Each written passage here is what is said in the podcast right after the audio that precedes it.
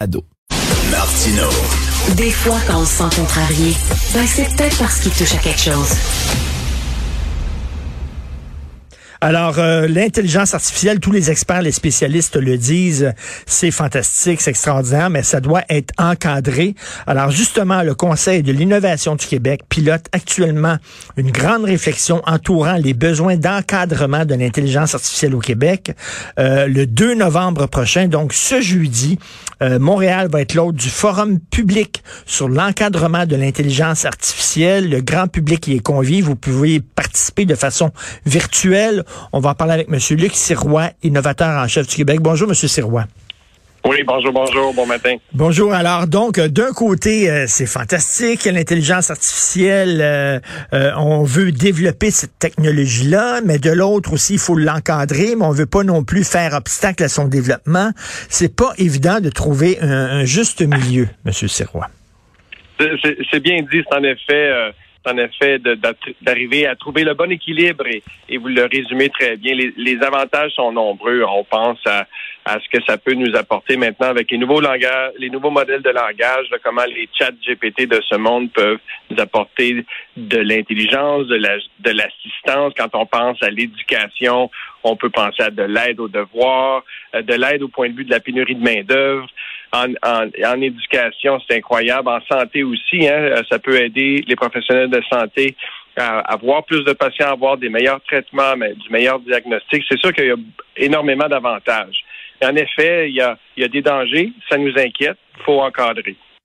Euh, regardez, euh, par exemple, euh, récemment, j'avais, je, je, devais faire affaire avec une entreprise privée. Là, j'avais un problème et euh, je discutais avec ChatGPT, finalement, qui répondait à toutes mes questions en temps réel. Je posais des questions, qu'est-ce que je dois faire et tout ça. Et visiblement, de l'autre côté, c'était pas une personne humaine qui me répondait, c'était un logiciel d'intelligence artificielle, mais c'était vite, c'était rapide, il répondait parfaitement aux questions que j'avais. Ça, c'est une façon aussi, là, ça peut améliorer les relations entre les citoyens et l'État, entre autres? Ben oui, écoutez, quand, quand on dit on, a besoin de parler à des gens, on a besoin d'avoir oh. des informations, on a donc des interfaces maintenant qui sont capables de faire la, comprendre ce qu'on dit, faire la synthèse des informations qui ont disponibles. Pour l'État, c'est une opportunité extraordinaire. Si c'est bien fait, vous donnez un bon exemple, on va pouvoir mieux servir les citoyens, mieux servir les clients. C'est des outils puissants qui donnent de, de l'information. Puis vous savez, c'est incroyable. Hein. Il y a, c'est apparu tout ça il y a au printemps. Euh, nos grands maîtres de, l'IA, Yoshua Benjo, ici au Québec, et tout ça, ont, on peut sonner l'alarme sur les dangers potentiels. Mais ça, cet outil-là, ChatGPT, il y a quelques mois, euh, est apparu, puis maintenant arrive à, à, faire tous les examens des ordres professionnels. Hein. On pense aux comptables, les, le, barreau, les, examens hmm. d'admission aux universités parmi les meilleurs. Donc, ils trouvent les bonnes réponses, ils trouvent la bonne information, ça donne plein de potentiel, comme vous le dites.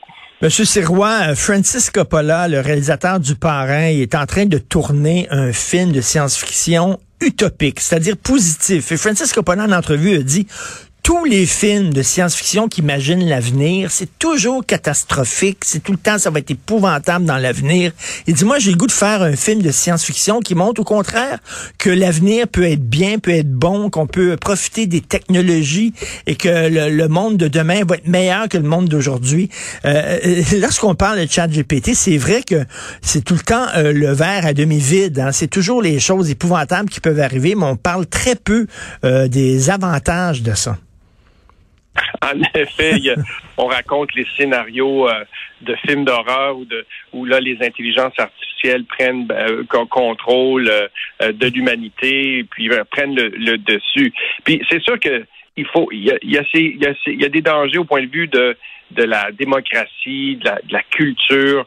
On veut, par exemple, on veut s'assurer, par exemple, que l'intelligence artificielle informe les citoyens, comme on, comme on vient d'en parler, mais, euh, mais donne de l'information juste, de l'information sans biais. On ne veut pas que des, euh, que des, des robots euh, puissent à ce moment-là commencer à manipuler l'opinion des gens mmh. à partir de, de, de contrôlés par des personnes malveillantes. Ça, c'est le genre de danger pour lequel il faut se protéger.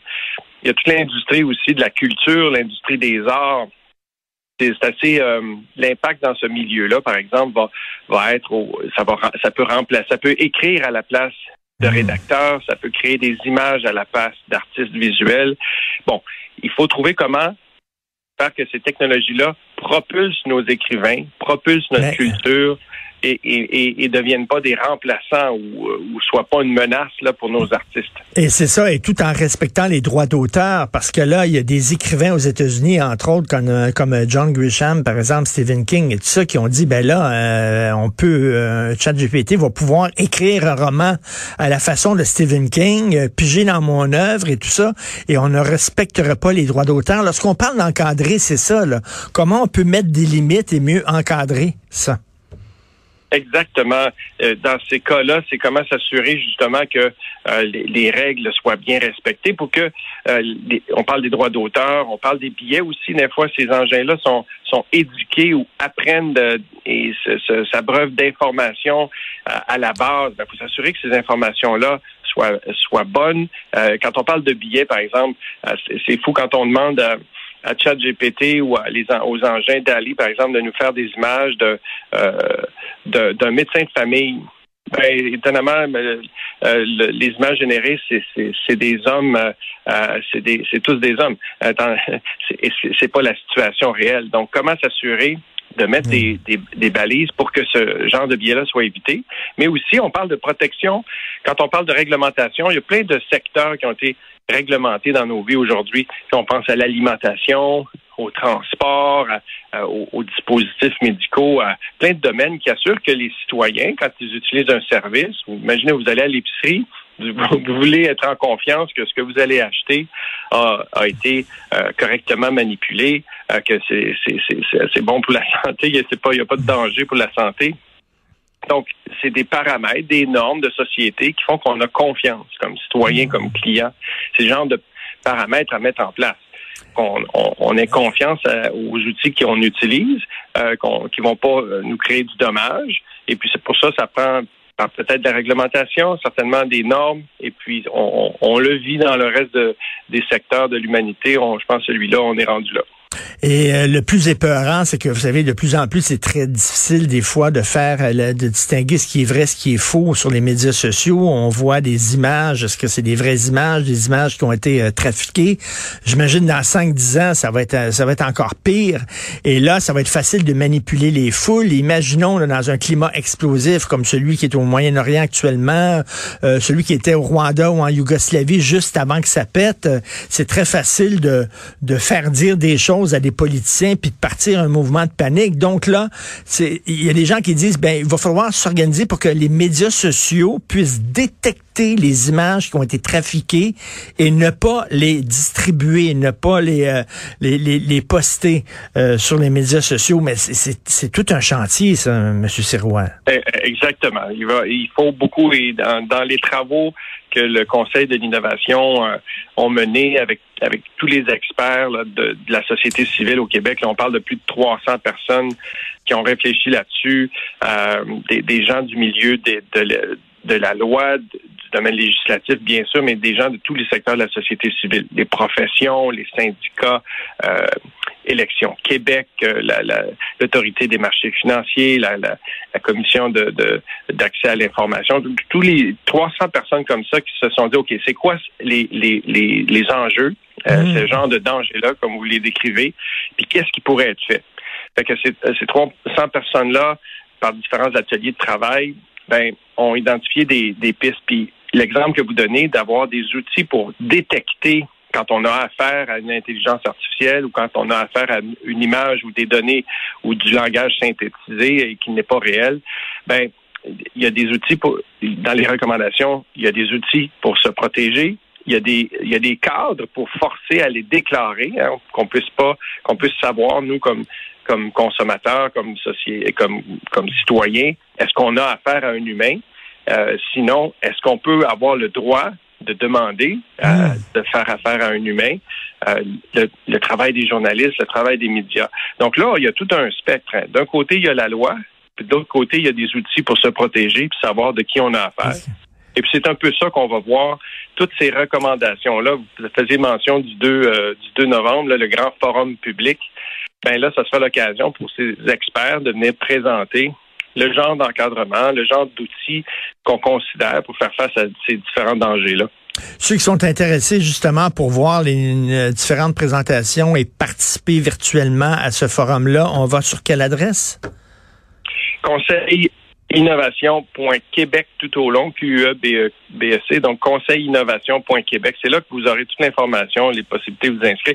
Ça va être un échange extraordinaire. Hein. Déjà, il y a euh, au cours de l'été, il y a eu euh, la participation du public. Hein. Il y avait un appel à contribution publique. 420 contributions ont été soumises par les, les gens du Québec. C'était, M. Martineau, d'une richesse incroyable. les gens, justement, nous disent, écoutez, c'est important de ne pas avoir peur. C'est important d'être à l'avant-garde, d'utiliser ces outils-là pour devenir des meilleurs citoyens, des meilleurs travailleurs, des meilleurs professionnels. Mais il faut être capable de se protéger des dangers. Fait que la vue du public, elle est très euh, constructive et balancée. Je pense que les recommandations qu'on va déposer au, gouvernement à la suite de, ces consultations-là, à la suite de grand, du grand forum public, vont également être balancées pour pouvoir gagner avec l'intelligence artificielle, être des meilleurs citoyens, des meilleurs patients, des meilleurs, des meilleurs humains, mais tout en se protégeant des effets négatifs. Est-ce que vous êtes euh, positif, euh, optimiste, M. Sirois, en terminant?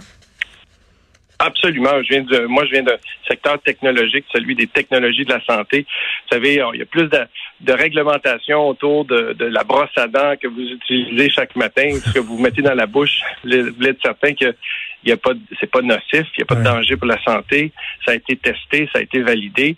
Puis, comme citoyen, on, on est en confiance. Moi, je suis absolument convaincu qu'on va pouvoir avoir des encadrements comme ça qui vont développer la confiance, qui vont faire que les gens sont protégés, puis qu'on va quand même stimuler l'innovation, puis qu'on va rester à l'avant de la parade pour être influent dans le monde. On l'est au Québec, on l'a toujours été en intelligence artificielle, pour continuer d'être ceux qui créent l'intelligence artificielle responsable, pour être capable de dire aux autres, de montrer aux autres comment le faire. Merci beaucoup, M. Luc Sirois, innovateur en chef du Québec, et on rappelle, c'est ce jeudi 2 novembre. Merci, bonne journée. Merci tout le monde.